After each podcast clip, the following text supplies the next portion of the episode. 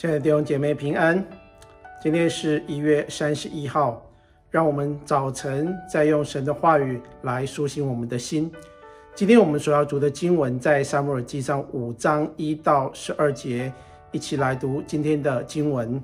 非利士人将神的约柜从以边以谢抬到亚实突，非利士人将神的约柜抬进大衮庙，放在大衮的旁边。次日清早，亚实突人起来，见大衮扑倒在耶和华的约柜前，脸伏于地，就把大衮人立在原处。又次日清晨起来，见大衮扑倒在耶和华的约柜前，脸伏于地，并且大衮的头和两手都在门槛上折断，只剩下大衮的残体。因此，大衮的祭司和一切进雅实图大衮庙的人都不踏大衮庙的门槛，直到今日。耶和华的手重重加在雅实图人身上，败坏他们，使他们生痔疮。雅实图和雅实图的四境都是如此。雅实图人见这光景，就说：“以色列的神的约柜。”不可留在我们这里，因为他的手重重加在我们和我们神大衮的身上。就打发人去请非利士的众首领来聚集，问他们说：“我们向以色列神的约柜应当怎样行呢？”他们回答说：“可以将以色列神的约柜运到加特去。”于是将以色列神的约柜运到那里去，运到了之后，耶和华的手攻击那城，使那城的人大大惊慌，无论大小都生痔疮。他们就把神的约柜送到以革伦，神的约柜到了以革伦，人就喊嚷起来说：“他们将以色列神的约柜运到我们这里。”要害我们和我们的众民，于是打发人去请非利士的众首领来说：“愿你们将以色列神的约柜送回原处，免得害了我们和我们的众民。”原来神的手重重的攻击那城，城中的人有因惊慌而死的，未曾死的人都生了痔疮，合城呼号。声音上达于天。我们经文就读到这里。从第四章到第六章是讲到约柜的事情，而第五章是约柜被掳到外邦的一个篇章。在第四章对以色列人来说是一个非常消极的事情，但是到了第五章却是一个大的翻转。神的作为不是我们能够想到的，所以。对于这些被掳的以色列人来讲，他们都要经历神的作为，是超乎他们所能够想到的。纵然他们啊非常的低落，但是他们仍然可以得胜。所以，我们不是要看啊现在的光景到底如何，神是可以让我们反转的神。而我们在高位的时候，也有可能啊被可能到了低谷去。所以，一切都是神的心意。神的怜悯跟神的工作都在我们的身上。我们看见好像神没有能力，可是他到了外邦之地，却彰显他自己的大能。所以，让我们在神的面前都来学习谦卑的功课。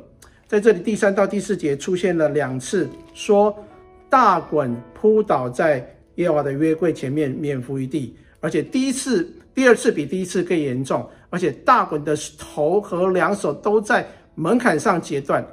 剩下大衮的残体，约柜看起来好像啊，他没有什么能力，所以他被外邦人掳去了，并且成了外邦人他们的战利品，被放在这个菲利士大衮庙里面。菲利士人起初很害怕，哇，他们的神来了，我们要啊没命了啊！如果我们被打败以后，我们就会啊这个被他们杀了，所以我们要孤注一掷跟他们拼了。所以在他们的阵营当中啊，掳了他们约柜，反正他们觉得啊，我们可以操控他们的神啊，因为以利的两个儿子并没有尊重神。相反的，我们看见非利士人他们非常的害怕尊重这个神。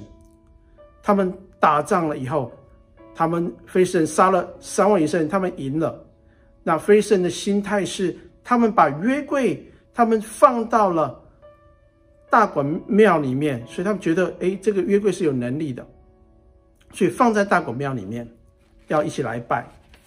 啊！但是我们看见以色列人他们不要神，可是非斯人却觉得，哎，这个约柜可以帮助我们，所以他们就放在那个旁边，他们就一起来拜，跟大衮一起拜。但是这个时候，大衮却扑倒在约柜的前面，他的头跟手都断了，而且都断在门槛上面。这是耶和华神的作为。表面上看起来，耶和华好像不及大衮。但是实际上，我们却看见神的大能是胜过一切的假神。这是我们看见这边的一个反转。以色列人被非神打败，是因为他们离弃了耶和华，他们犯罪。以利的家让以色列人陷在一个罪中。因为当时事实的时代，我们啊、很熟悉的一个经文是：以色列人国中没有王，个人任意而行。以色列被打败了，但是我们的神耶和华却没有被打败。表面上看起来约柜被掳，好像是耶和华神被掳了，但是他却在那被掳之地大大的得胜，而且得胜了很多次。所以到最后，非利士人他没有办法了，他们只好把约柜就送回了原处。对于被掳的约柜的这些以色列人来说，关键不是他们是否约柜被掳，而是他们的心对神的信心没有了。当我们处在这样的一个艰巨的大环境的当中，我们的关键也不在于外在的那些疫情、我们的经济的环境啊、我们的工作的环境，或是我们的失业率、我们的股市、我们的世界的局势等等。关键是我们作为一个基督徒。我们对神的信心有多大？我们真的要放下我们对这个世界所看见的，或是我们这既有的神学观。我们要觉得神就是这样子，其实不是。我们需要在每一个时刻，我们都来敬畏神，来尊重神，来跟从神，无论环境如何。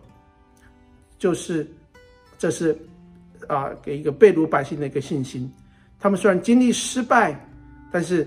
我们相信神公义的审判，他们都过去对神的啊、想法有一个错误的想法，他们也觉得把约柜放这里，神就跟我们同在，他们却不把神当作神，他们却破坏了跟神所立的约，他们不听神的话，以至于他们最后被掳亡国。所以以色列人啊、有一个很到最后有一个很深的体验，就是。